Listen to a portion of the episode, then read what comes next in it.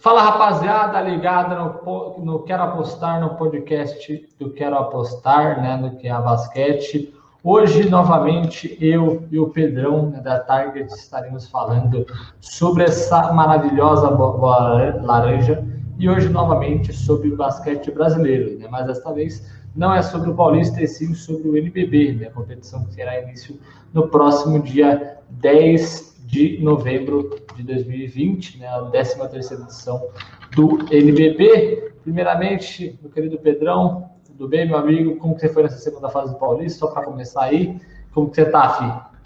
Fala, Caião. Fala, galera. Pedrão na área. Tips da Target. Tudo bem, tudo tranquilo. Mais uma vez, vamos passar conhecimento para todo mundo aí, né? É, NBB chegando. Tomara que dê tudo certo. Segunda fase do Paulista, mais uma ótima fase, né? Não só para mim, mas para tu também. É, análise batendo, bets no momento correto, enfim. Mais uma vez, seguimos muito bem, muito forte. E agora vamos embora para a NBB, né? Exatamente. A NBB, para quem não sabe, eu vou passar algumas informações. Né? A NBB tem 16 equipes né, espalhadas aí por esse Brasilzão.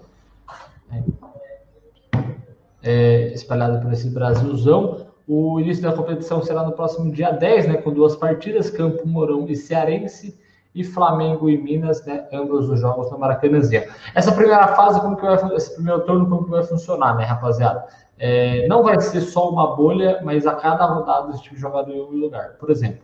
E vai ser separado, né? Por exemplo, na primeira rodada, é, praticamente seis, é, seis times irão jogar no Maracanãzinho, né, que é o ginásio do Flamengo. E, e, ainda assim, na primeira rodada, outros times vão disputar jogos é, no ginásio Professor Ramos, que será em Mogi. Aí a gente passa para a segunda rodada, né, a segunda ainda é no estádio de Mogi, né, mas a gente passa lá para a quarta rodada, já é no ginásio do, da ESPLAN, né, então, e também no Antônio Leme Nunes Galvão, ou seja, vai ser um rodízio, cada rodada será disputada em uma cidade, praticamente assim, então, é, essa será a disputa do NBB nesse primeiro turno. Acabou o primeiro turno, a NBB vai se reunir com os clubes para definir né, o que, que, eles vão fazer para o segundo turno. Lembrando que são 16 equipes, as duas melhores avançam aos playoffs, né, as, duas, o, as duas melhores avançam aos playoffs, os quatro primeiros já estão nas quartas de finais e os outros vão disputar aí as oitavas. E nesse campeonato, eh, os dois últimos serão rebaixados, mas na teoria, né, Pedrão? Que é bem difícil serem rebaixados, porque o, o, time que subiu acaba desistindo, aí a vaga sobra para outro time, então é muito normal isso. Pedrão, antes da gente começar a falar sobre os times, o que você espera aí desse NBB 13, né? Como que você foi nas outras competições do NBB? É, então, cara, eu acho que esse ano é, vai ser um dos NBBs mais disputados. Acredito que a gente tem equipes muito fortes, entendeu? Podemos citar Bauru, Minas, São Paulo, obviamente Flamengo sempre largando na frente. Acho que vamos ter muitas surpresas e, e gratas surpresas, como Unifacisa, como Fortaleza. Acredito que o nível esse ano está bem bacana, vai ser bem disputado e tomara que a gente siga forrando, né? Exatamente, meu querido Pedrão. Né? É, rapaziada, basicamente a gente vai fazer uma análise dos 16 times, né? É, não quero algo muito longo, tanto como o Pedro, mas acho que vai. Acho que o que, Pedro? Vai ser uma hora mais ou menos debatendo sobre as equipes. Que é importante também para vocês saberem exatamente de todas as equipes, porque, rapaziada, o NBB, que não, ele é uma mina de dinheiro. Né? É, ah, esse jogo, por exemplo, é Flamengo e Campo Mourão, aí você vai ser você vai ter mais dificuldade de encontrar valor, porque é um time muito forte com um time muito fraco. Mas, por exemplo, a gente estava conversando aqui sobre o Campo Mourão e Cearense. Esse jogo, na nossa expectativa, a casa tem chance de errar. Então, a gente vai falar sobre todos os times, vocês vão tirar a análise de vocês. Então, é isso. É, começando aqui, nosso querido NBB, NBB 13, né? Pedrão, você que assistiu esse time no Campeonato Paulista, você que está maravilhado com esse time, é o top 1 para você do estado de São Paulo desbrave, destrinche esse time do Bauru Basquete. É, vamos lá então, né? Começar por Bauru, um time que eu particularmente gosto muito. Acho que minha análise, é, minha leitura de jogo no time está bem encaixada. Vem bem forte na minha visão, viu? Bem forte. na minha opinião, segunda força do basquete brasileiro. Acredito que esse time pode desenvolver muito ainda. É, temos aí Alex Garcia, Alexei, Guideodato, Tyrone, é, de Kembe. Contratou o Zach Graham agora, mais uma adição espetacular. Então, assim, veja um time com uns cinco, cinco titulares muito fortes e um banco de reserva muito profundo. A gente tem aí Larry Taylor vindo do banco, Zach Graham ou Guideodato, quem não for ficar é, sendo titular, vindo do, ban do banco. Gabriel Jaú, um ótimo ala pivô que ainda adiciona a bola de três. E para mim, um grande nome é o treinador Léo Figueiredo. Acho muito bom, muito bom treinador. É, o estilo de jogo que ele impõe, alta intensidade, com aliado à força que seus jogadores têm, potência física e tudo mais. Então, acho que encaixa muito bem, principalmente o lado que ele faz do time jogar coletivamente. Então, Bauru, para mim, vem para surpreender muito. Ainda acho que não é do mesmo nível do Flamengo, porque o Flamengo, querendo ou não, tem um super elenco, tem um super titular, sim, titular, mas pode surpreender. Então, Bauru é um destaque para mim, vem forte, vem para passar em segundo, terceiro lugar aí e brigar com o Flamengo. Ou está mutado? Então, o Pedrão é um time aí que vai brigar pelas primeiras posições e eu faço as palavras do Pedro as minhas também, né? O Bauru é, na última temporada ficou sem o patrocinador Master, né? E isso pesou demais contra o Bauru. O time montou um elenco muito fraco na temporada passada. Eu lembro que os principais jogadores eram o Crescense, o Wiggins. O Wiggins até é bom jogador. Eu acho que ele, ele foi jogar na Austrália, se não me engano, no time do, do Didi, mas ele é um bom jogador.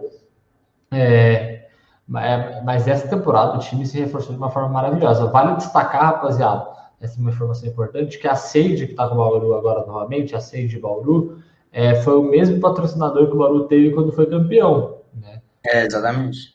Então é um ponto a se destacar. Mas realmente, o time do Bauru, é, é, o mais que mais me impressiona, e é para mim o candidato aí, junto com o São Paulo e o Flamengo também, é o briga pelo título, é que o banco do time é espetacular. Né? Se o Léo lesiona, você tem o Alexei Borges, você tem o Alexei Patrício. Né? Seguido o Data lesiona, você tem o Gabriel Jaú. O Ale, e o Alex também, que às vezes entra no, no banco. O Emanuel Matias é um excelente jogador, tem muito, é muito jovem, tem muito tempo para crescer seu basquete e ao lado de essas estrelas deve crescer. E o principal para mim é o pivô, para mim o, o garrafão do Bauru não tem melhor, né? Para mim é o Tyron, né? que é um espetacular jogador, jogou muito. Tyron é fenômeno. É, tem um alto, alto pra caramba também. O João Pedro, que fez uma baita temporada junto com o JP Batista no Mogi temporada passada, e o de Camby, que só tem 21 anos também, que tem 2 metros de altura, 2 metros e 6, é um espetacular pivô também. Então, é, esse time do Bauru é maravilhoso, realmente. E a, e a adição do Zach Graham, né, cara? Verdade, verdade. Tem a adição do Zach Graham é, o Zeke não vai jogar essa, esse primeiro mês. Escutem, primeiro mês. Em dezembro ele já está no Bauru. Por quê, cara? Porque o Zeke Guilherme foi contratado junto ao basquete do México. E o basquete do México ele só acaba em dezembro. Então o Zeke Guilherme vai ser liberado. E aí vai ser outra. Ó, desculpa o palavreado, mas puta edição do Bauru. É, continuando aqui, né? Então, para mim, para o Pedro, Bauru é candidato ao título. Continuando, temos uma equipe que é mega tradicional, não vive bons tempos, é o time do Brasília. Eu vou começar falando aqui sobre o time do Brasília, né? É, no guia que eu estou fazendo lá porque Quero Apostar, eu coloquei para o site porque Quero Apostar, eu coloquei o Brasília como um time que deve cumprir tabela. Eu não acho que o Brasília vai ser saco de pancadas, por quê? É, o time do Brasília é um time mega tradicional. Já teve outras temporadas que o time estava bem pior. Nessa temporada, eu acho que o time contratou bem e eu acho que o time tem piores equipes que o Brasília. Né? Se você pegar uh, o time titular do Brasília, tem o Nezinho, que é um excelente armador. Ele está com 39 anos, mas ele é um puta armador, tem muita qualidade. Né? Você tem o Gui Santos, que estava no Corinthians há um tempo atrás, que também tem um potencial aí, que é um ala armador. Né? Você tem o Arthur, que é aquele que disputou a seleção, jogou na Espanha, que é um bom jogador também.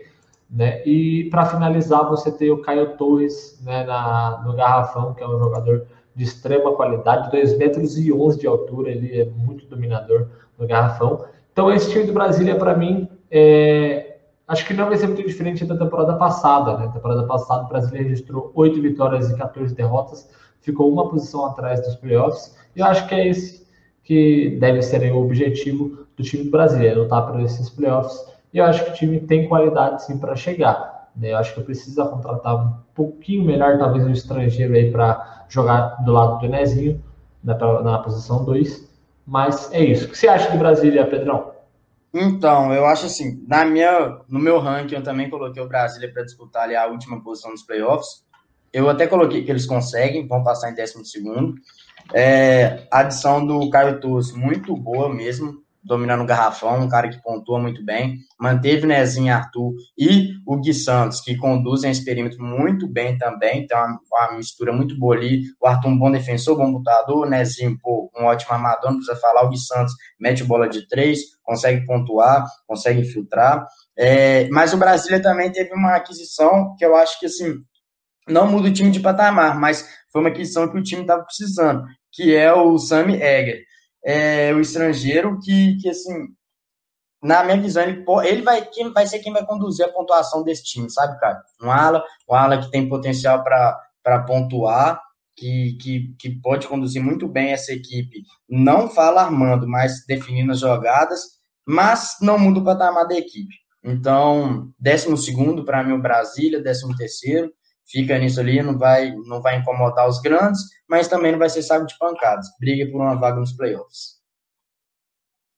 Exatamente, Pedrão. Eu também concordo em número, gênero e grau. Né? Então, para a gente, o Brasília aí vai brigar pela essa última vaga dos playoffs. Não deve ser saco de pancada, mas também não é um time que a gente coloca como surpresa. E continuando esse nosso guiazinho aí, né, do NBB, nós temos o time do Caxias do Sul, né, o time do Caxias do Sul que tem o patrocínio, aliás, da KTO, né, a KTO está por trás do time do Caxias ajudando financeiramente. E Pedrão, queria que você começasse falando aí sobre esse time gaúcho. Vale lembrar, o Caxias do Sul não disputou a temporada, 2000, a temporada 12 do NBB, estava presente na, no NBB 11, ficou de fora do 12 e agora está presente no 13. É, então, Caio, o Caxias do Sul é mais um time que, para mim, é do mesmo patamar de Brasília. Não vai ser saco de pancadas, mas também não vai incomodar os grandes. É um time que contratou o Nico Ferreira. Esse cara, assim, eu gosto. Armador muito bom. Vai conseguir conduzir esse, esse, esse quinteto inicial de uma forma correta, organizando as jogadas. Mas é um cara que eu gosto de ver jogar. Teve a adição do Ed, que já foi campeão de NBB, um ótimo marcador e muito experiente, e do Pedro, que também é um jogador muito experiente. Então, o perímetro de Caxias do Sul é bom, não é, não é péssimo, é bom. Consegue, consegue fazer um, um bom jogo com, com algumas equipes do seu mesmo patamar. Mas tem dificuldade no elenco, o elenco não é profundo, a rotação vai deixar a desejar. Enfim, eu acho que o Caxias vem para essa temporada muito mais para se consolidar novamente, conseguir fazer mais um ano seguido no NBB, que é no próximo ano, e não ficar entre os últimos. Eu acho que Caxias do Sul é quem vai disputar com Brasília a última vaga dos playoffs. Mas eu ainda coloquei Brasília um pouco à frente, porque Caxias é, precisa de entrosamento, pouco tempo para treinar, enfim, um time mais novo, enquanto o Brasília teve uma, uma manteve a base da temporada passada. Então, Caxias do Sul, para mim, termina em 13 terceiro, mas se terminar em 12 segundo, também não seria nenhuma surpresa para mim. Concordo demais, Pedrão. Para mim, o Caxias do Sul também. É... Eu até coloquei no guia como saco de pancadas, mas eu destaquei lá que o Caxias estava um passo de não se tornar um time saca de pancadas. Eu só coloquei saco de pancadas porque, para mim, o, elenco do Caxias do Sul, naquela temporada que eles foram, que tinha o Cowboy Boards, né, que era um time legal de se assistir, eles acabaram sendo um saco de pancadas junto com o LSB. Ficou aí com o pé atrás em relação também ao técnico Rodrigo Barbosa, que não é um técnico de extrema qualidade. Mas eu concordo. É, eu gostei das contratações do, do Caxias, né? Eu, o Nico joga muito, ele tem 35 anos, ele tem a minha altura. Então, a minha altura, você tá ligado que a armadura da minha altura tem qualidade, porque o pai tem qualidade. Agora brincando, mas o Nico, eu gosto dele, eu gosto do estilo de jogo dele, é muito visão de passe, tudo mais, né? É... Eu esqueci de destacar, cara, rapidinho, o Túlio da Silva, cara que tava jogando NCAA, o Flamengo contratou ele. Esse cara assim, é um cara que vale a pena a gente parar para ver jogar, para ver como vai ser o encaixe dele aqui no Brasil. Tanto que o Flamengo só emprestou ele para Caxias um ano. Caso ele jogue muito bem, caso ele cumpra todas as expectativas, provavelmente ele volta para o Flamengo ano que vem, se não voltar para a NCAA. Então é um cara que vale destacar também, um ala pivô. Muito interessante essa contratação. Concordo demais. E, rapaziada, cuidado, a gente vai falar sobre os times, vai falar, ah, esse elenco não tá tão bom, mas às vezes o encaixe do elenco, mas a qualidade do técnico faz com que a nossa visão do time mude durante o campeonato. Né? Mas é isso mesmo. Eu já ia falar dele. É, Para mim, as alas também do time do Caxias estão muito boas. Né? Tem o Pedro, tem o Pedro Zeruel, que jogou no Frank, jogou no Mogi, tem o Ed, que vem do seja, é, é, é, qualidade que a gente tem. Né? Você tem o Chau ainda com 17 anos. E vale destacar, é, Pedrão, é, da Silva, o time do Caxias era um time que brilhou na LDB né, um, alguns anos atrás, e a aposta do time tem dois jogadores que eu estava procurando sobre o time que jogam um absurdo, pelo menos eu estava vendo em vídeo e ouvi alguns depoimentos também. É o Shaw, o Ala, 17 anos, né, ele tem 1,95m de altura, puta, é, ele, as bolas de três, a infiltração, a velocidade do Shaw, né, é, chama muito atenção, e tem também o Paixão, né, que é um um ala, ala pivô, a gente vai destacar assim, também 17 anos, é praticamente um parceiro aí do Chal. Então, esses dois moleques aí vão ser interessantes, podem ser uma surpresa desse time do Caxias. Então, para a gente também o Caxias vai aí. É, para mim, o Caxias está né, como um time que pode saco de pancadas e pode ser é, um cumpridor de tabela brigando pela última dos playoffs. Mas concordo com o Pedro, coloco aí entre 13 e 12. Seguindo agora, temos o time do Cerrado Basquete. E esse time esse time, é, eu estou com uma expectativa sobre esse time. Né? Vale destacar, o Cerrado, ele fará a primeira temporada na história dele no NBB. Né? Vale lembrar que todos os times que estão nessa temporada do NBB já disputaram, o Cerrado é o único que não disputou. Né? O time do Cerrado, para mim, ele pode ser um time diferenciado. Por quê? Porque é, ele não tem um, na verdade, ele tem um garrafão bom com o Fioroto e com o Douglas Nunes, mas eu acho que vai mais além disso. Eu acho que o foco né, do Bruno Lopes vai ser as bolas de três. Por quê? Porque você tem muito jogador que tem qualidade nessa bola de três. Você tem o Crescenzi, que tem uma, uma qualidade muito grande ali. Você tem o Paulo, que também joga muito. E na armação, né, você tem três jogadores que têm esse estilo, que é o Coelho, que a programação do Cerrado adquiriu o Coelho. O Coelho do Botafogo foi muito bem, é um cara que sabe carregar a bola. Muitas vezes falta a pontuação para ele. No Botafogo, quem salvava em pontuação era o Jamal. O Coelho é mais mesmo armador, mas ainda assim é, é, um jogador que eu gosto. E você tem o Lucas Lima vindo do banco, que é uma opção muito boa. Ele que tinha bastante tempo de jogo lá no Minas. Para mim, o Cerrado vai ficar ali entre décimo e décimo primeiro e com chances ali também de infiltrar, né? Infiltrar buscando uma posição melhor. O que, que você pensa desse time, Pedrão? Eu concordo plenamente com tudo que você disse, só adicionaria uma coisa, que eu acho que vai ser o cara que vai conduzir a pontuação, até porque ele é um pouco egoísta com a bola, o Fuller. JC Fuller, uma baita adição para o time. Acho que o Cerrado, na minha visão, o Cerrado fica em décimo, tá? Minha visão, o Cerrado fica em décimo, porque é, muito, muito jogador novo, acho que falta um tempinho para entrosar e também todos os jogadores adicionados são bons, mas não para para mudar o patamar da equipe, mas está aí um time que pode ser uma surpresa. Surpresa no ponto de chegar entre os quatro? Não, mas surpresa de ser superior a times mais, do mesmo nível que eles e que eles podem se encaixar e jogar muito bem. Falo de Corinthians, falo de Mogi, falo de até mesmo o Paulistano, o Fortaleza. A gente não dá para saber o encaixe desses times que ainda não, não tiveram jogos de verdade, a, a não ser aqueles, as equipes paulistas, né?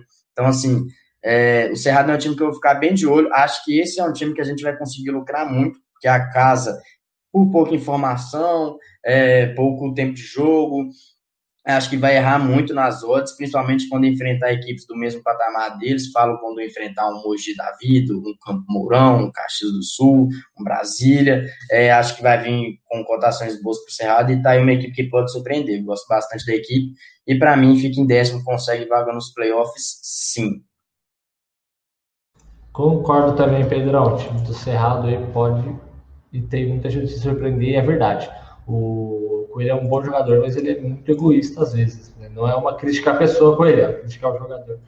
Coelho. E seguindo agora, temos o único time que conseguiu ser eliminado né, da primeira fase do Campeonato Paulista, mas sejamos justos, o Corinthians utilizou o sub-20, por isso que acabou sendo eliminado. Mas é o Corinthians, Pedrão. O Corinthians, né, o time aí que praticamente manteve a mesma base, agora de técnico novo, o que, que você espera do Coringão?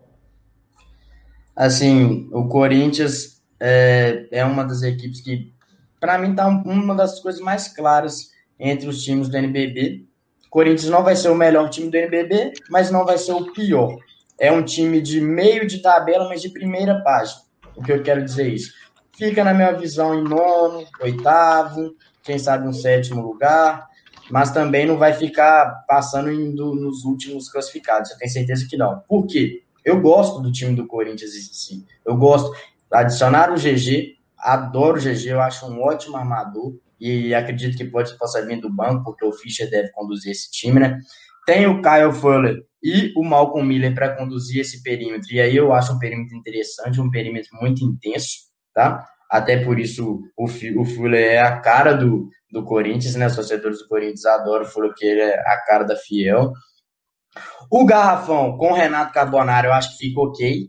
É um jogador que eu gosto, o Renato Carbonari. Mas para mim a força do Corinthians é o banco. Por que eu falo do banco? Porque as adições vindo do, do, da base eu gosto demais. A gente viu no Paulistão jogando o Vezarinho e o Lucas Silva. Nossa, eu acho eles ótimos jogadores para completar um elenco. Eu acho que eles conseguem pontuar, conseguem adicionar jogadas, variação de jogadas e não conseguem e, e conseguem não deixar abaixar o rendimento do time titular. Ainda mais um time do Corinthians que não é tão desequilibrado, o time não é um espetáculo. Então, acho que o elenco do Corinthians é profundo para esses times de meio de tabela, porque geralmente os times de meio de tabela eles têm cinco, seis jogadores ali, ok, e o elenco é muito discrepante. O banco de reserva não consegue manter a, a, a postura que o time titular tem. Já o Corinthians, acho que não. Eu acho que se deixar o GG vindo do banco para conduzir esse banco, com o Vezarinho e com o Lucas Silva, eu acho que esse time pode sim dar trabalho, pode sim passar em oitavo, quem sabe na sétima posição, é, e até, quem sabe, passar de uma primeira fase de playoffs, né? É, o Corinthians é um time que tem camisa, gosto dos jogadores, então, assim, contra os times de médio para baixo, o patamar vai dar Corinthians. Acho que o time é bom, consegue ter uma certa consistência e consegue playoffs, obviamente. Não é nem passa na cabeça o Corinthians não passar para os playoffs. Concordo totalmente. E vamos torcer na Alô, 365, não escuta a gente não. Mas vamos torcer para 365 achar que o Corinthians vai vir mal assim brasileiro aí. O time vai cair demais, né? É. Mas concordo, é, Pedrão. Eu acho que o Corinthians não adicionou muita gente em comparação com a temporada passada, né? É, mas o principal foi o banco de reservas. Eu sinto que a perda do Robinson, né, do Tracy Robinson, foi importante pro contra o Corinthians, né? Que ele, ele matava muita bola de três na temporada passada. Mas aí é um time que tem ainda muita qualidade. E como você falou, o mais importante desse time do Corinthians que já era um time de muita qualidade no time titular, né? O Fischer, o Fuller, o Renato Carbonari, né? O Arthur Bernard. O problema é que quando saía, né, você não tinha jogadores à altura. Agora você sai o Fischer, entra o GG. Eu, se eu fosse o Demetrio, eu colocaria o GG vindo do banco né, chegaria no GG, você não vai ser reserva, você vai ser um centro jogador. Toda vez que o time estiver ali no final do jogo, você vai entrar, que você conduz muito bem a bola. E toda vez que o time entrar com reserva, você vai levar. Por quê? Porque você tem uma, um pensamento muito bom, né? O principal ponto do time, o time reserva, quando entra, que a gente até a gente consegue perceber, se o armador ele não tiver cabeça, ele não sabe organizar o time, o time vai cair. O Paulistano, quando o, é que ele, ele não entra como armador, mas em dois jogos que o Anderson entrou como. Anderson? Acho que é Anderson, né? É Anderson. Ele entrou como armador. É Anderson, ele mesmo. Péssimo. Nossa, o Peter, é, além de ter o péssimo lance livre, o time caiu demais. Então a gente consegue perceber isso. Então, para mim, é, o Corinthians é mesmo o sétimo e o oitavo colocado. Eu coloquei como um time que pode surpreender. Se o Corinthians alçar uma quinta colocação, não vou ficar surpreso. É um time que tem qualidade para isso. E a principal contratação do Corinthians não foi dentro da quadra. principal é, dentro da quadra ali jogando. principal Gosto demais dele também. Para mim foi o Demetrius Ferracil. O Demetrius Ferracil é um excelente treinador, fez um bom trabalho no time do Bauru, né? Um cara, puta, um cara show de bola, entende muito de basquete. Então, é, concordo com você. E vai destacar, né? Que eu acho que se falar, ah, quem sabe o Corinthians chegar nas quartas. Eu acho que o Corinthians, com a torcida que tem também, digamos assim, que em março, mais ou menos, abril, tem, tenha liberado as torcidas do ginásio, o Corinthians vem mesmo para cometer um crime aí para surpreender. É, seguindo agora, chegamos no Todo-Poderoso, né? O Mengão, os Coringas do Mengão né, time do Flamengo, o Flamengo campeão da Copa Super 8 no ano passado, campeão do último NBB, o maior campeão do NBB, vice-campeão né, da Champions League das Américas, um time que já foi campeão mundial. Esse time do Flamengo com muitas peças boas. Eu vou começar falando sobre o time do Flamengo. O, Fla, o Mengão né, tem um time mega interessante. Se a pandemia não para na temporada, se o Covid não atrapalha a temporada seria novamente sim campeão, porque realmente foi um time muito bom, né, montado, e para essa temporada está ainda melhor. Né, se você pegar apenas a saída do Derek Ramos, praticamente, que saiu do time do Flamengo, né, e as contratações, para mim, é, nossa, foram espetaculares. Né? O Iago, armador, o, Gustavinho conhece muito ele, joga muito bem. O, o Franco Balbi, para mim, tá top 5 melhores jogadores que já passaram pelo Brasil. Esse cara joga impressionante. Né? É, você tem o Chuzito Gonzalez, que a partida que ele fez contra o Kings foi espetacular, um excelente jogador, bola de três muito boa. Esse cara, para mim, é foda. Esse joga, aí é foda. Joga, joga, muito. O Pedro Nunes vindo do banco também adiciona muito. Né? Você tem ainda o Marquinhos, né, como um ala ali que vai ser muito importante, que ele joga muito desde sempre. E aí, rapaziada, não tem garrafão melhor que o do Flamengo. Que aí, velho, você tem o Rafael Mineiro, que é um gigante, joga muito, 32 anos. Você tem o Olivinha, que joga muito, ele era ala pivô, mas ajuda demais no garrafão. Né? E para finalizar, sabe quem você tem, ô, ô Pedrão? Sabe quem? Hitchheimer o homem, Rafael Hitchheimer, né, ele que teve lesão na temporada passada, não conseguiu contribuir tanto, está inteiro nessa temporada. Cara, eu tô falando muito bem do Flamengo porque realmente é um time que eu gosto muito de ver jogar. E eu não sei se vocês assistiram o jogo do Flamengo contra o Kinsa na final da Champions League. Teve muitos momentos que a câmera chegava no Gustavinho né, e fala para falar, para ele falar com o time e tudo mais. E, cara, é uma aula gratuita de basquete. O que esse cara entende de basquete é espetacular. Eu já, eu já joguei contra o time do Paulistano quando o Gustavo treinava o Paulistano lá com o Sub-15, Sub-16. E, cara, o cara é espetacular. O cara tem uma mentalidade foda. Então, esse time do Flamengo, para mim, é, é, o grande candidato ao título. O Bauru tá legal, o São Paulo tá legal, mas, para mim, o time do Flamengo é o grande favorito. É, então, cara, é até é chato falar do, do Flamengo, né? Porque é padrão, cara. O patamar que eles, que eles alcançaram aqui no basquete brasileiro é, é outro mundo. É só você parar para pensar. O, em tese, banco de reservas do Flamengo inteiro acabou de ser convocado para a seleção brasileira. Inteiro. Eu te falo. O Iago, o Monstrinho, foi convocado. Pedro Nunes, Jonathan Lúcio, Léo Demetrio, Rafael Mineiro. Isso é o banco, gente. O banco de reserva, entendeu? Então, assim, é um elenco completo, completíssimo na armação, nos alas, no garrafão, o elenco inteiro é completo, não tem uma falha nesse elenco, não tem um ponto fraco. Onde poderia ter que é o bom de reservas, eles têm simplesmente o melhor treinador do Brasil. Entendeu? Não tem, não tem condição. O Flamengo, o Flamengo larga na frente, o Flamengo é o, a principal força brasileira no basquete, é o possível campeão do NBB. Eu coloquei como primeiro, como quem deve ser campeão, porque não tem como. É outro patamar de basquete. Acho que pode fazer ter jogos complicados contra Bauru, é, contra São Paulo, talvez contra Minas, mas no final o time vai ganhar, na minha visão. Não tem jeito, vamos ter mais um ano de Flamengo campeão, cara. É, exatamente, Pedrão. É, infelizmente tem essa, né? É, mais um ano de Flamengo. Mas eu não acho que vai ser fácil, não. Eu acho que tem outros times da disputa que é o Flamengo está um patamar acima, né? Por esse elenco que montou mas nada é impossível, né? Nada no basquete, principalmente, é impossível. Quem imaginaria o todo poderoso Milwaukee Bucks caindo na, na segunda fase, na semifinal de conferência? Então, nada, Exato. Nada é impossível. Estamos agora... falando pré-campeonato, né? É bom ressaltar, viu, gente? Pré-campeonato. Exato. E seguindo aqui na lista, temos o Fortaleza Basquete Cearense. Né? O Pedrão vai começar falando sobre o Fortaleza. Vale destacar, né, que o basquete cearense, pô, esse time é muito legal, velho. Que é um dos times que mais disputou NBB. Tava com muito trabalho, tava com muita dívida para disputar, a pandemia complicou o time. Veio o Fortaleza e falou: deixa comigo. O Fortaleza pagou as contas do basquete cearense. O time vai jogar com o escudo do cearense, escudo do Fortaleza ao lado, né? Vai ser o uniforme do Fortaleza. E é um time que chega para surpreender para mim, mas eu vou falar depois. Meu querido Pedrão, o que você espera desse time do, do Fortaleza Basquete Cearense? Time bom, hein? Vamos lá, Caião. É, só vale ressaltar que é, eu também fiquei muito feliz com a, a parceria do Fortaleza, mas, mas lá no Ceará, talvez quem torça para o Ceará vai abandonar o time. Só tem esse ponto contra, mas é, também é. fiquei muito feliz com isso. É, aí está um time que, para mim, tem condições de surpreender. Eu já já estou criando uma expectativa alta no Fortaleza. Dentre essas equipes medianas, para mim, é teoricamente uma das melhores. Coloquei que termina em sétimo colocado, né? A gente tem cinco equipes aí muito fortes.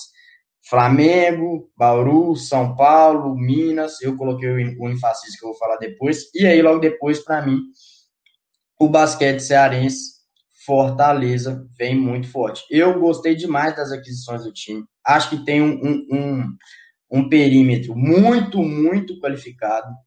Bright, Desmond Holloway, esse cara é monstro, monstro, vai conduzir a pontuação da equipe. Rachão McLemore, ou seja, é um perímetro todo estrangeiro, todo americano, jogadores intensos, fortes e que têm qualidade, tem chute para três. E uma das melhores aquisições de todos dos times do NBB. Ele, ele. o monstro, só jogava na NBA. Lucas Bebê. Eu tô muito curioso para ver o patamar que o Lucas Bebê vai estar tá jogando aqui no Brasil.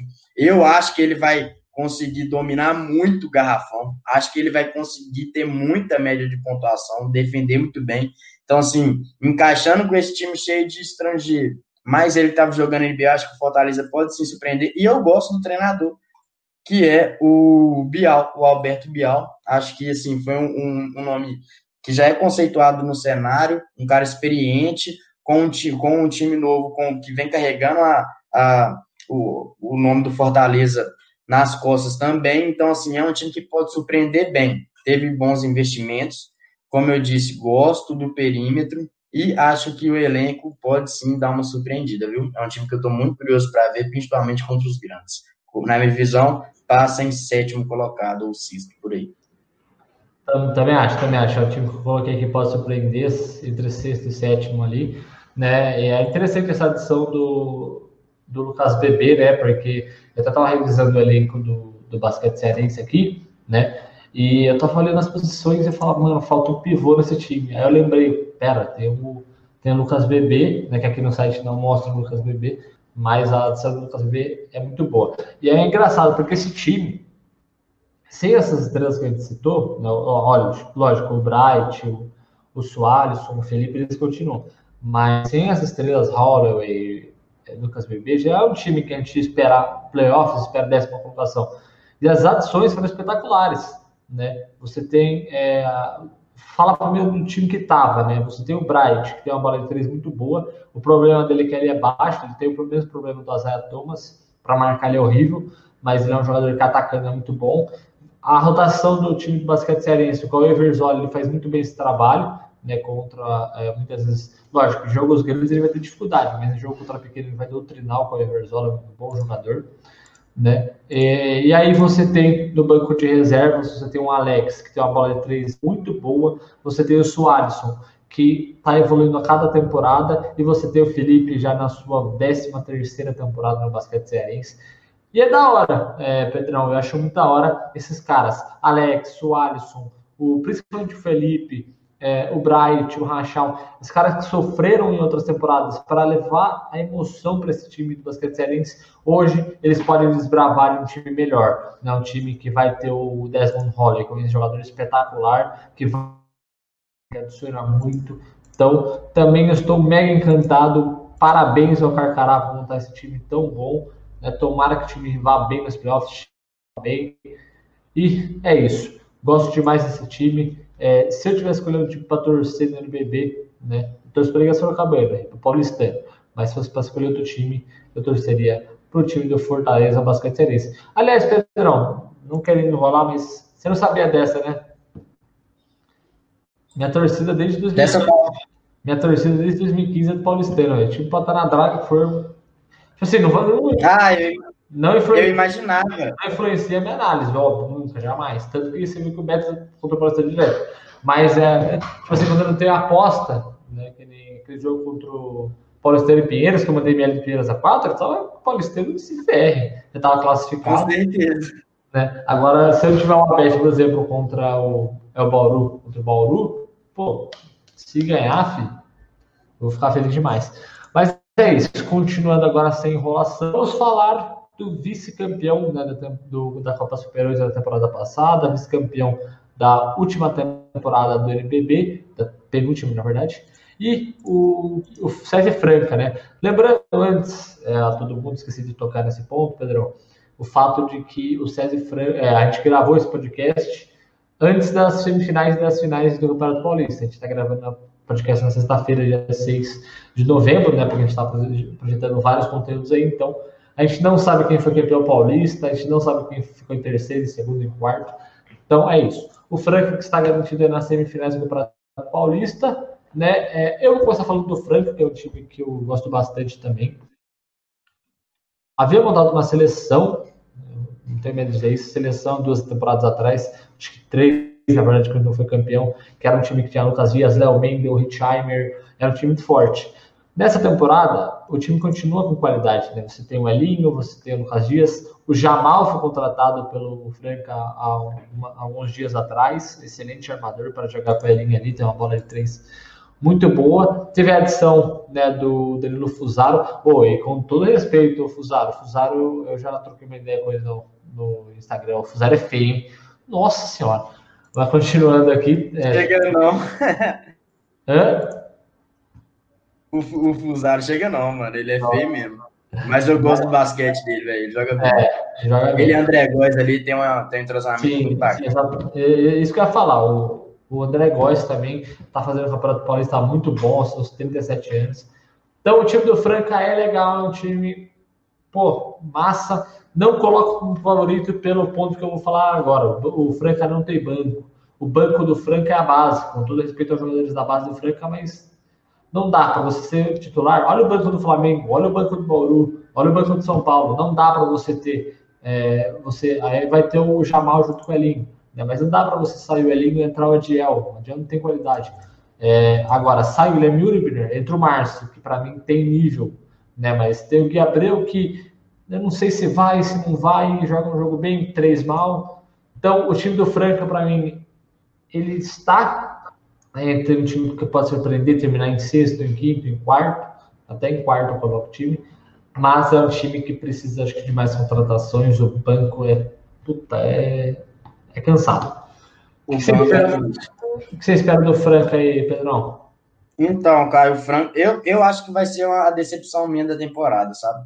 Assim, já não tô criando expectativa, porque é, o perímetro do Franco eu acho muito bom. Gosto muito. Elinho, Jamal, André Góes, Fusaro, todos jogadores que, que, acho, que eu acho bem interessante. O André Góes, pô, a bola de três dele é fenomenal. É, gosto muito do Lucas Dias ali no de ala pivô. Nota tem um chute de três muito bom, é um, é um, jogador móvel, mas ainda comete uns erros que assim, me incomoda. O Lucas Dias comete muita falta de ataque, não defende tão bem. Então, assim, ele é um cara muito bom para pontuar. E o problema maior de Franca, além do banco, isso aí é nítido para mim, o maior problema deles, mas também eu não gosto tanto desse garrafão do Franca, sabe? Eu acho ele atrás do tanto de Flamengo, tanto de Bauru, tanto de, de São Paulo. Não, não, não acho o, o Guilherme Uber assim, um, um, patamar igual dos outros pivôs que tem nesses times, principalmente do Fortaleza, Lucas Bebê, por, do Guilherme passar mal com o Lucas Bebê. E acho que a reposição também não é boa. Guilherme, Guilherme Ubner, no, no São Paulo, no Flamengo, no Fortaleza, no Bauru. E ele é titular máximo do Franco.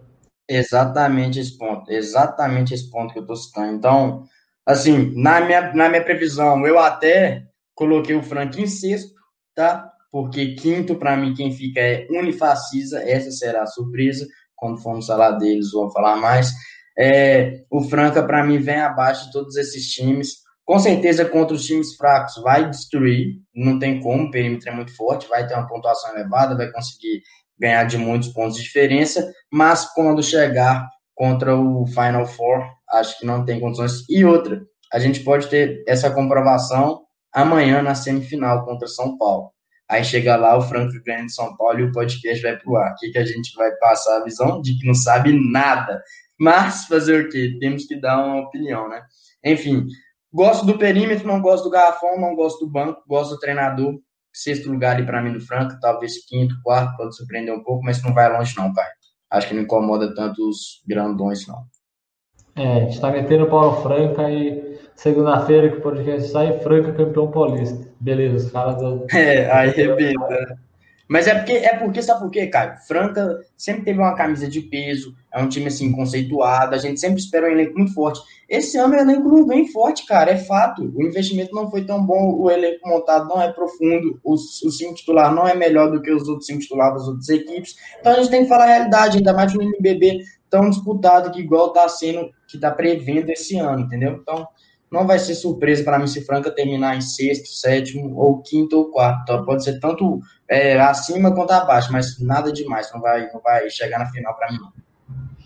Exatamente, Pedrão. É, continuando agora, né, vou te continuar com você aí, para falar de um time que perdeu peças importantes na temporada passada, mas para mim contratou bem, né, contratou é, excelentes jogadores né, perdeu um por aposentadoria, acho que já, você já sabe de quem eu estou falando. Falei do Minas Tênis Clube, um time aí que tá com um elenco bom. Querendo ou não, é o time que eu mais simpatizo, que eu mais torço, porque a gente já, eu sou daqui, né? Sou de Minas, para quem não sabe. É, perdeu peças extremamente importantes. Falo de Alex, falo de Leandrinho, falo de Tyrone, falo de Gui Deodato. Enfim, o Bauru é quase um Minas da temporada passada, né? É sempre bom a gente frisar isso, que o Bauru pô, trouxe uns quatro caras do Minas.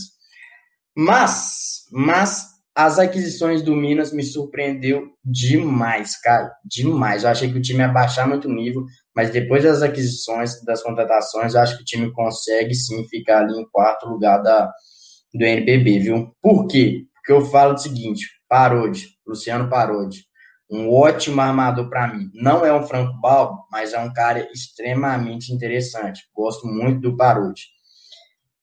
Do lado do Parodi, o Minas contratou o David Jackson. Tem o mesmo problema de que está jogando no México, não vai chegar agora, né, do Zach Graham, mas quando chegar um cara que vai é, ser uma aquisição extremamente interessante, os dois já têm entrosamento de Franco, é sempre bom lembrar. Então, David Jackson é um cara que eu gosto muito também. E a força maior do Minas está aqui, Garrafão.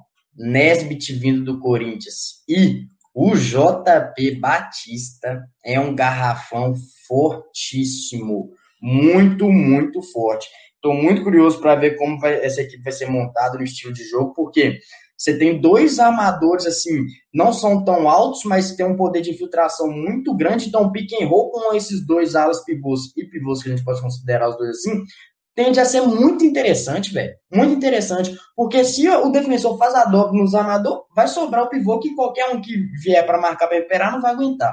Se os dois ficam no pivô, a infiltração tanto do David Jackson quanto do Parodi é muito forte, cara. É muito interessante. Então é um time muito interessante. O Shaquille Johnson vai ser titular na minha visão. É uma ótima aquisição. Para mim, joga muito. Veio do Uruguai, jogou muito no Uruguai. É uma aquisição assim, fortíssima. E um detalhe importante que aqui para mim vai ser a grande surpresa da temporada, que não é tão surpresa assim, Gui Santos, moleque que já é convocado para a seleção brasileira, 18 anos, se não me engano, 17, não sei. É fenomenal. Esse para mim tem futuro gigantesco. a bola de três dele é um espetáculo. Ele é shooter mesmo, ele marca ponto mesmo. Então assim, o Minas, para mim, fica em terceiro colocado. Eu não preciso falar tanto banco, porque o banco é claro, né? Pô, Davi Rosseto, armador, bom armador, mantém o nível da, da equipe, consegue conduzir bem o time, já é um pouco experiente, é base do, do ano passado. Pô, Rafa Moreira e Felipe Queiroz, bons jogadores também. Mas, assim, a surpresa para mim mesmo foi as contratações que o Minas fez. Porque depois de perder tanto jogador bom, achei que ia ser muito difícil manter o nível. Não vale pouco, mas esses caras entrosados podem dar muito trabalho, porque o, o, estilo que o elenco foi montado encaixa perfeitamente. Eu acabei de falar do, dos e dos chutes com, com o Gui. Então, é, cara, eu tô também muito encantado.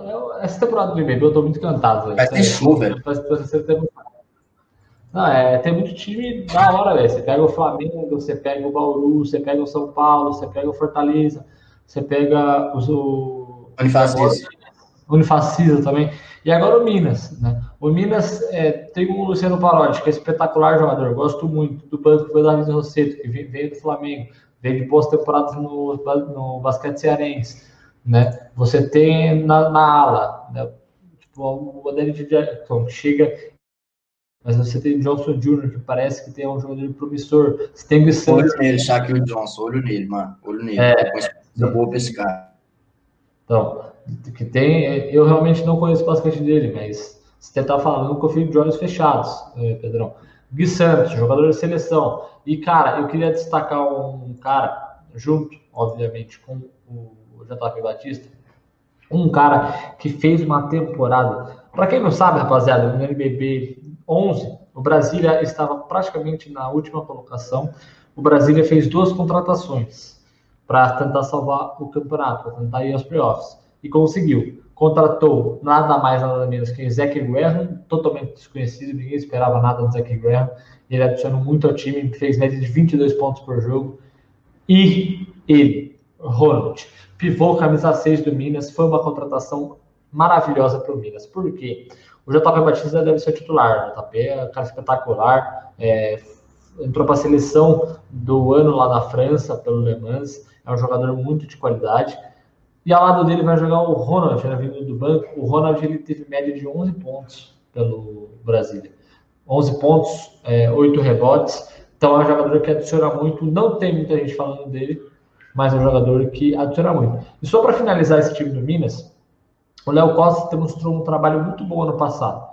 E agora ele vai ter que repetir. Né? Então, é, é, vamos ver como que o Léo Costa vai conseguir se sobressair. Porque, cara, é importante, né? Sempre um bom time, ele precisa de um bom teto lá do Flamengo. Ele tinha um motivo quando o Flamengo foi eliminado pelo Pinheiros.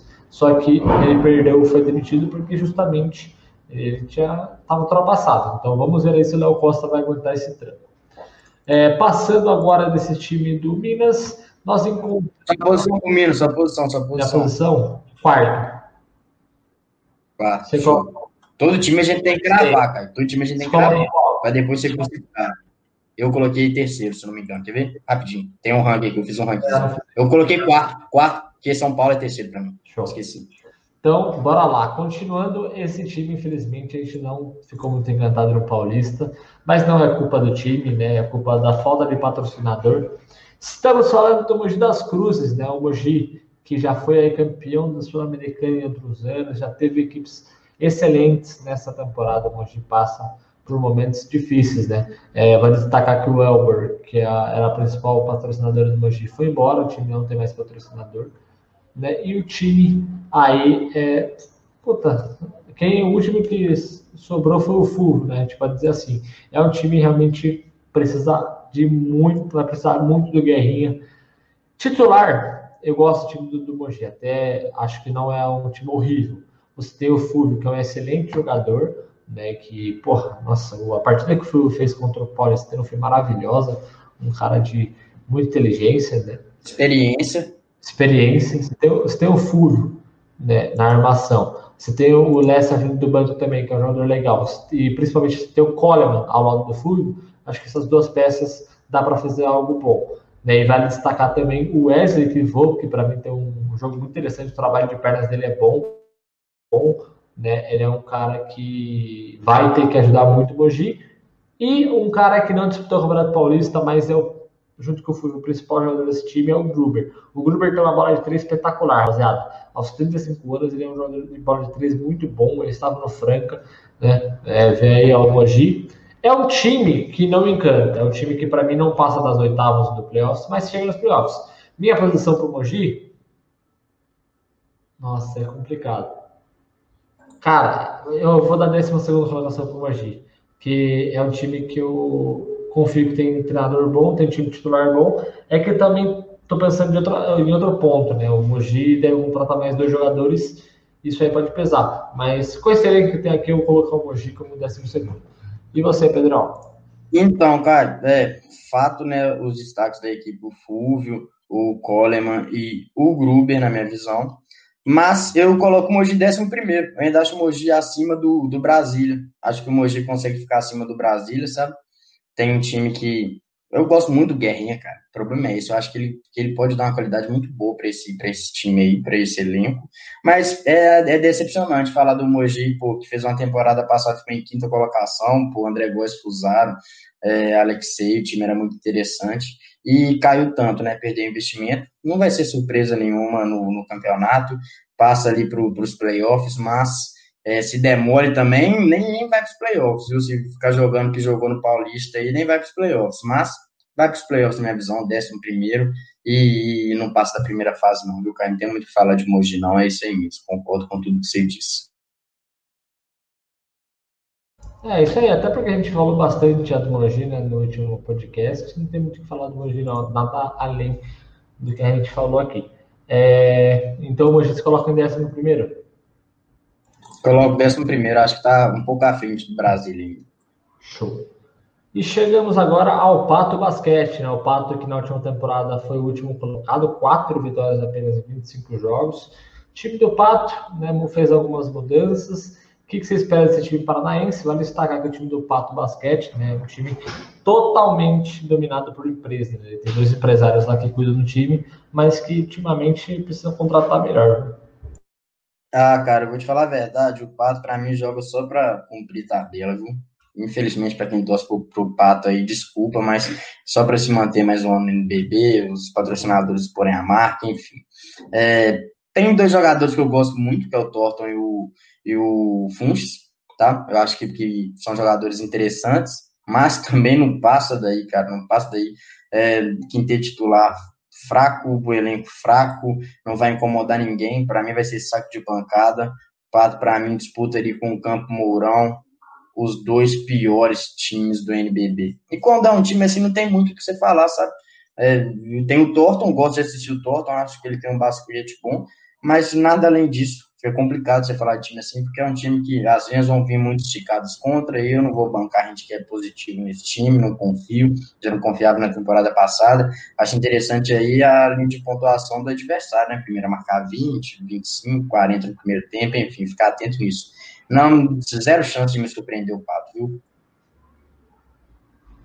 Então é isso, Pedrão. É, concordo também. Para mim, o Pato é o último colocado. Eu não tenho muito que falar, não. Para mim, o Pato coloca o último colocado aí novamente né, a última, última posição. Agora temos o time que eu gosto demais, né, o time do Clube Atlético Paulistano. Né, o Paulistano tem um dos elencos mais jovens do NBB, né, se não me engano, o time mais jovem do NBB é o Flamengo, e logo após vem o time do Paulistano. Né, é, se você quiser começar falando sobre o time do Paulistano, Pedrão, a gente também já fala muito do Paulistano no Campeonato Paulista, mas Fala um pouco aí sobre esse time da capital paulista, né, lá de, do Antônio Prado Júnior. Então, Caio, seu time aí, né? O que eu tenho para dizer é que é um time que me incomoda, para te falar a verdade. Porque eu tenho expectativa alta e ao mesmo tempo eu tenho zero expectativa no Paulistano. Eu gosto do quinteto inicial, tá? Gosto. Acho que o perímetro do Paulistano é bem bom. Você tem um ótimo defensor, que é o Jimmy, ainda consegue pontuar. Derek, um armador experiente. Você tem Rubio e o, e o Cauê Borges, dois caras que metem bola de três. Adoro do Sommer, ala pivô, consegue jogar muito bem no garrafão e adicionar a bola de três muito boa. E tem o Vitão como pivô novinho, que acho que é bom de bola também. Mas, a expectativa que eu tinha toda no Paulistano, eles me decepcionaram total nesse campeonato paulista de basquete. Tudo bem, é começo de temporada, eles podem me surpreender pro resto da temporada ainda. Mas o basquete apresentado no Paulista não foi nada bacana para mim. Nada, nada, nada. Pô, teve dificuldade enorme contra times bem inferiores. Quando os times apertaram a marcação, jogaram com muita intensidade, tiveram extremo, o Paulistano teve extrema dificuldade. A transição ataque-defesa é muito lenta, porque os amadores do Paulistano, o perímetro do Paulistano não é nada forte fisicamente, são todos baixos de estatura e, e sem potência física, pô, principalmente o Derrick, que já é um cara de idade. Assim, Paulistano vai para os playoffs? Óbvio que vai. é impossível o Paulistano não ir para os playoffs, na minha visão. Acho que o time pode crescer muito na temporada? Acho, porque tem peça para isso. Mas eu coloco o Paulistano ali, ganha de todos os méritos para ruim, mas não chega entre os cinco primeiros, na minha visão, não, viu? Para mim, o Paulistano, pelo que apresentou, vai terminar em oitavo e sétimo, disputando ali com o Fortaleza, disputando ali com o Franca, essa sexta, sétima e oitava colocação. Coloca o Unifacisa bem acima do Paulistano, mas também não quero falar que o Paulistano vai ficar na segunda página da tabela, sem chance. O Paulistano, para mim, é melhor que o Corinthians, o Paulistano é melhor que o Cerrado, é muito melhor que o Mogi, que o Brasília. Então, assim, passa em oitavo, passa em sétimo, Preciso ver o Fortaleza como vai se encaixar, né, para a gente cravar o Fortaleza melhor que o Paulistano, mas pré-campeonato eu vejo o, Fortaleza crescendo ainda um pouco mais do que o Paulistano. Então, Paulistano oitavo, acho que tá bom para mim, oitavo, sétimo, vamos deixar duas posições abertas aí. Concordo, é, eu coloco o Paulistano também como oitavo. É, é um time, velho, que no começo do Paulista jogou muito bem, é um time que tem muita qualidade. Só que no momento que a Liga Sorocabana, a Liga Sorocabana pressionou a marcação. Exatamente isso, cara. A Liga Sorocabana. Isso me incomodou demais. Eu acho que o time titular de todos os times do Paulista não fizeram 19 pontos no primeiro quarto da Paulistana contra a Liga Sorocabana, só o Paulistano. Então é um time realmente que eu gosto, tá jogando bem, né? Eu torço esse time, mas eu acho que o Regis precisa melhorar algumas coisas, né? Em questão de armação, difícil um time que tem armação tão boa igual a do Paulistano. É um time que tem o Ruivo, que joga bem, tem o Beto também, que distribui bem a bola, tem o Cauê Borges, quando entra, tem uma bola de três muito boa, o Derek Ramos faz o Paulista maravilhoso, né? É, mas o problema é que falta aquele cara mais pontuador, na minha visão. Né? Porque o Cauê ele é um excelente armador, mas não dá para o Cauê ser um excelente armador e ao mesmo tempo pontuar muito. Né? Você tem o Jimmy na ala, o Jimmy, porra, é um dos melhores defensores do, do, Brasil, mas não é um cara que pontua muito. Então, sabe o que eu acho que falta no, no Paulistano? O Jorginho. O Jorginho de Paula. Falta um scorer, cara. Falta um scorer, não tem jeito. E, e outra coisa, eu gosto de todos esses caras que você citou, todos, sério mesmo, eu gosto muito, mas eu acho que é muito cara do, de perfil similar para uma equipe só. É, é, é, você, não, você, precisa de um cara forte fisicamente no, no perímetro, Caio. O basquete brasileiro hoje já tem muitos jogadores fortes. Olha aí, a gente citou Bauru, Flamengo, São Paulo, todos eles têm. E o paulistano não tem, cara, não tem. Até por isso a transição, ataque, defesa deles é fraca. Então, assim, muitos jogadores que eu gosto, mas de perfil similar. Então, para esse é. time encaixar muito é complicado.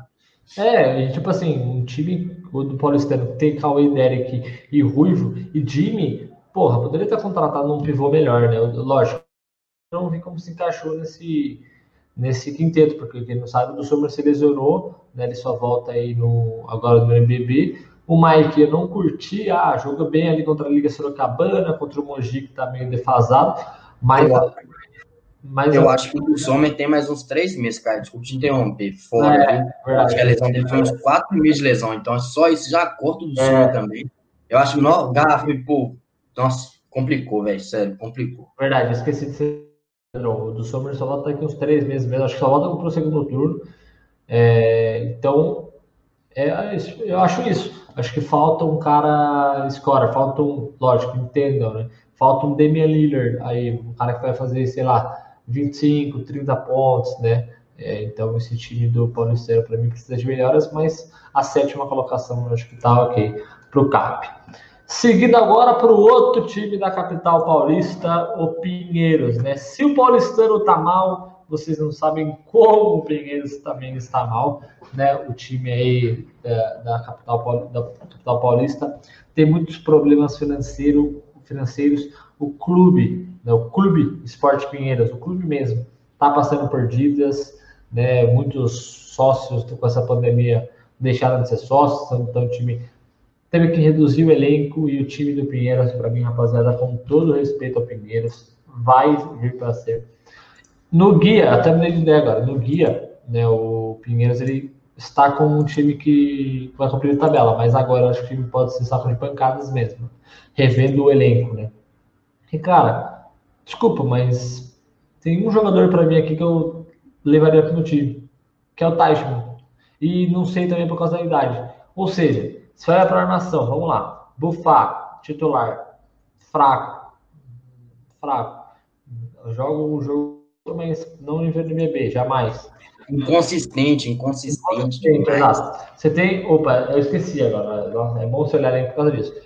Não levaria o não. Levaria o Danilo Senna, que para mim é um excelente jogador. E tem muito a crescer ainda. Então, para mim, Danilo Senna, o principal jogador do Pinheiros. O Humberto é um bom jogador, mas erra muito. Mas erra muito o Humberto. Ele é um excelente defensor. Ah, rapidão, só te interromper, rapidão. Eu queria falar isso no, naquele podcast do Paulo, isso eu não falei. Repara o Humberto jogando. O Humberto, quando ele tá mal, ele começa a errar a bola, ele não passa, ele insiste cada vez mais em tentar a cesta. Principalmente de três. Os caras deixam ele de três se ele começa, se ele começa acertando, ok, ele pega uma empolgação, vai bem. Mas, cara, o Humberto, ele erra uma bola de três, ele erra todas do jogo, todas. Assim, nossa, o Paulista, oh, perdão, o Pinheiros é um time que me incomoda muito, cara, me incomoda muito, porque, assim, e, claro, caiu financeiramente e tudo mais, mas para mim só é melhor que o Campo Mourão e o Pato. Disputa ali com o Caxias, quem vai ser os, os quatro piores aí tá claro para mim. Caxias, Pinheiros, Campo Mourão e Patos. Eu não tenho muito o que falar do Pinheiros, não. Concordo, concordo. É... Continuando, né? Então, o time mim só tem o Danilo Ceras, tem o Humberto. É um time realmente Pinheiros. Né? Então, para mim, o Pinheiros também termina na 15 14 posição. Eu acho que não cai, mas vai brigar contra. É, seguindo Pinheiros, agora sim, vou, o tanto que você gosta de vou deixar você começar com ele. Nós, São Paulo, campeão paulista, para a gente é o favorito junto com o Bauru. Vamos falar do, do time do São Paulo. O que, que você espera aí, meu querido Pedrão? São Paulo é mais um time que a nossa análise está encaixando muito bem, né? A gente conseguiu ter um, um entendimento de como o time joga, é, gosto muito da equipe do São Paulo, para mim é terceiro colocado ou segundo, disputei com o Bauru, tem essa dúvida gigante, porque assim, você ter no mesmo time o Jorginho de Paula e o Chamel é um perímetro absurdo. É um time que tem uma bola, dois jogadores, bola de três muito boa, infiltração espetacular. Adicionar o Bennett, ótimo defensor, mete bola de três, infiltração ótima e tem tudo aquilo que os armadores de, de, do Paulistano não têm. A força física. O Bennett recompõe muito rápido, defende muito bem, então assim, é um jogador que eu gosto muito, esse perímetro deles é muito forte. Tem um pivô espetacular, na minha visão, espetacular, Lucas Mariano. Gosto demais desse cara, demais. Trabalho de pernas dele é fenomenal, pega rebote, tem bola de três, então é um cara muito bom. Problema do São Paulo, para mim, é a posição 4. Por quê? Eu gosto do Renan, acho Renan bom, mas ele não, não é igual a todos os outros posição 4 do, dos times grandes, sabe? Acho que tá um pouco abaixo. E o Jefferson é um cara que já é de idade, tá um, tá um pouco mais velho, é um cara que, quando a bola de três dele não cai, pô, ele erra todas também no jogo, é difícil, mas é um cara que, quando tá iluminado, mete muita bola de três. É, tem um banco muito interessante o São Paulo, gosto demais do armador reserva de São Paulo, ver, esqueci, ah, o nossa, achei que eu esqueci o nome dele, perdão, galera. O Dawkins, eu gosto muito dele. Acho um cara, assim, seria titular em muitos times do basquete brasileiro é, e vindo como sexto homem nessa equipe, mantém o patamar bem bacana do, do time. Então, assim, é um elenco que, que é bem completo na minha visão, sabe? Perímetro forte, garrafão forte, apesar da posição 4, mas a posição 4, apesar de não ser tão forte lá dentro, traz o chute de fora, né? Tanto o Renan quanto o Jeff, se eles estiverem iluminados, como eu disse, a bola cai mesmo. Pick and roll funciona muito bem. Então, assim, Infelizmente, tá, tá um patamarzinho abaixo do que o Flamengo, né? Todos os outros times, depois do Flamengo, eles estão um pouco abaixo do Flamengo. Mas é um time que pô, pode muito incomodar o, o Flamengo. Para mim, o São Paulo vai disputar para ser campeão paulista aí junto com o Bauru. Afinal, é os dois, na minha visão. É, ainda tem um pouco de dúvida sobre quem é melhor dos dois. Preciso ver o encaixe, principalmente do jogo um contra o outro, sabe? A gente não tem esse, esse embasamento ainda. Mas é uma equipe que eu gosto demais, pô, adoro ver Jorginho, adoro ver Chamel, gosto mais do Bennett, Dawkins vindo do banco, Lucas Mariano, pô, sou fã. Então, assim, forte, forte, fortíssimo. Segundo lugar, terceiro lugar, São Paulo tá aí, disputa título. É, é interessante, porque assim, a gente rasgou elogios pro São Paulo, né, quando a gente faz o podcast do Paulista, mas aqui é outro nível, né? É outra história, meus amigos. É, como o, o Pedrão destacou, a gente falou um pouco sobre o time do Bauru. Eu acho que até o Bauru está um nível acima, porque se viu o tanto de elogio que a gente viu do Bauru, a gente não viu nenhuma falha no Bauru. E já o São Paulo você destacou bem. O São Paulo a ala pivô, você tem o Gerson, é, tem o Jefferson, né, Renan Lens. Pô, são dos jogadores bons. O Jefferson, se tivesse menos idade, tipo, se tivesse uns 34, 33, porra. Só que ele já não tem o mesmo porte físico. O Renan, ele é um bom jogador, só que acho que falta algo a mais. Né? Então, realmente, o São Paulo é um time que fica um pouco atrás desses dois, principalmente do Flamengo. Mas é um time, como você destacou, que rasga elogios. Lucas Mariano, um dos melhores pivôs do Brasil. O Dal, o Chamel são excelentes jogadores. O Bennett é, é, um time bem completo também. Só falta essa posição 4 mesmo.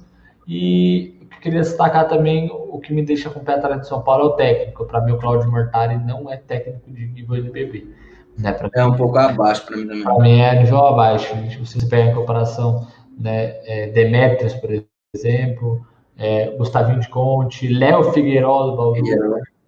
Né? Então, esse time de São Paulo, para mim, termina em terceiro. Você também, Pedrão? É, então, eu falei no Paulista que o Bauru é melhor que o São Paulo, né? Vou manter, naquele podcast que a gente gravou, defini o Bauru como campeão, vou manter minha análise.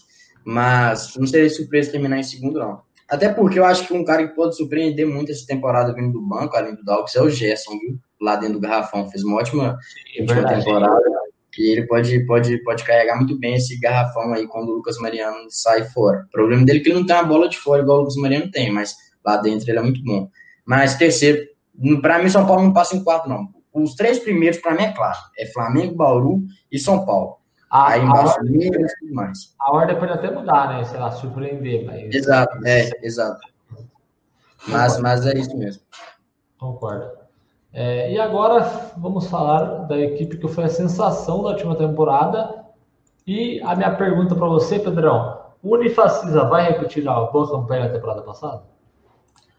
Não, vai repetir, não. Vai ser melhor. Vai ser melhor, cara. Anota que eu tô te falando. Unifacisa é a surpresa dessa temporada, velho. Eu tô. Eu, nossa, eu tô muito. Vou ficar muito chateado se, se eles me decepcionarem.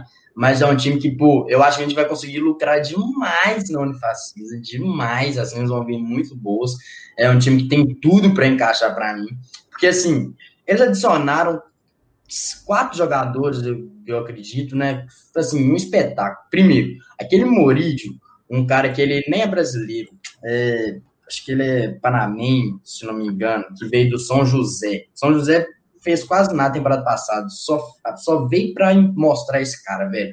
O Moridio é um, um, um, alarmador muito bom, cara, achei ele muito bom. Adicionaram o Vezaro, vindo do Corinthians, um cara experiente, muito bom de bola também. Pecos, que também veio do Corinthians, é mais um cara que joga muito bem. Paranhos, pivô do Mogi, esse cara eu gosto, acho que esse garrafão do Unifacisa com ele ficou é, bacana.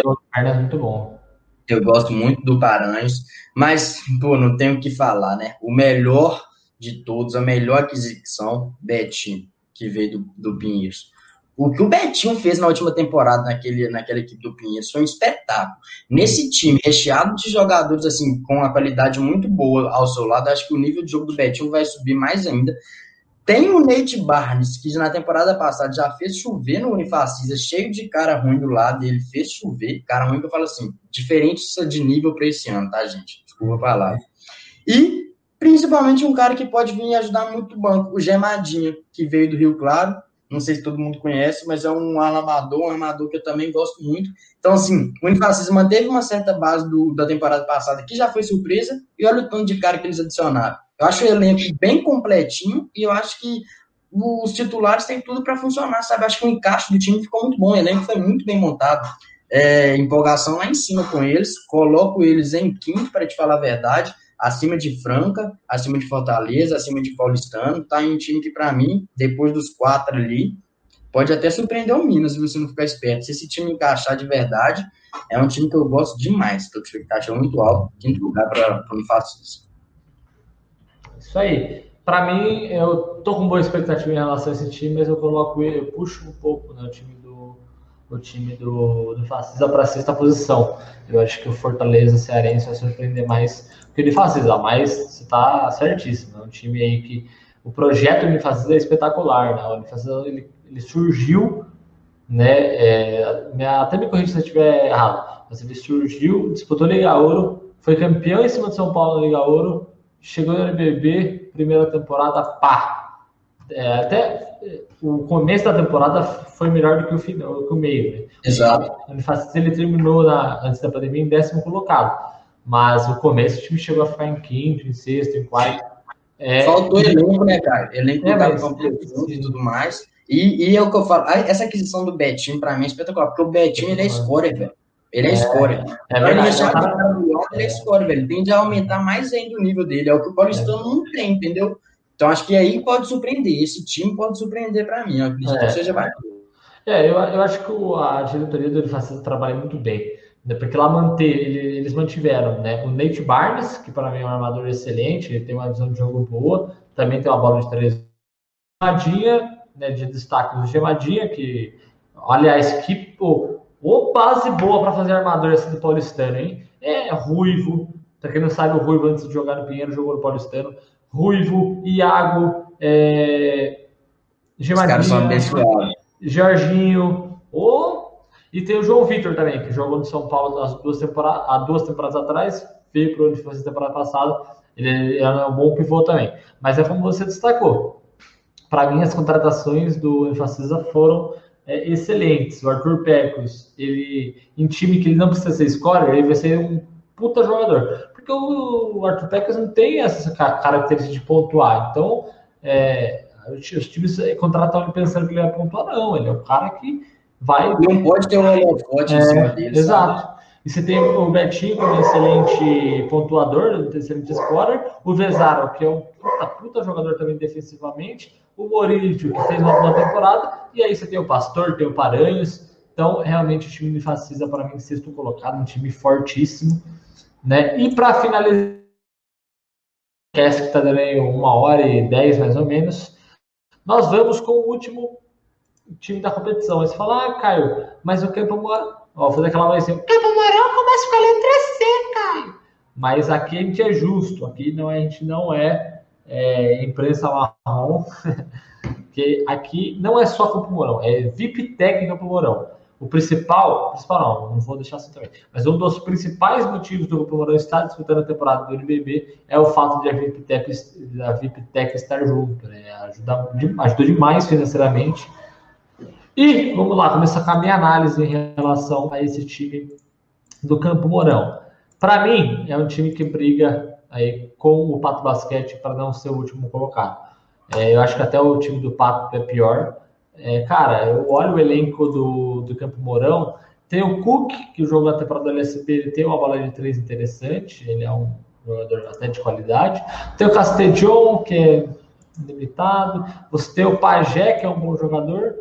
E, cara, eu não, eu não vejo outro jogador assim que eu contrataria para o meu time, sabe? Então, é, e tem o Stefano também, né, que jogou na base do. que vem, vem da base do Bauru. Para mim, o Campo Mourão, vou afirmar. É, o Campo Mourão bateu na 15 colocação. Eu confirmei que o Pato seria 16, o Campo Mourão 15, que eu acho o time muito fraco. Para mim, não teremos dois times tão ruins como Campo e, é, e Pato. Não tem o que falar, não, Pedrão.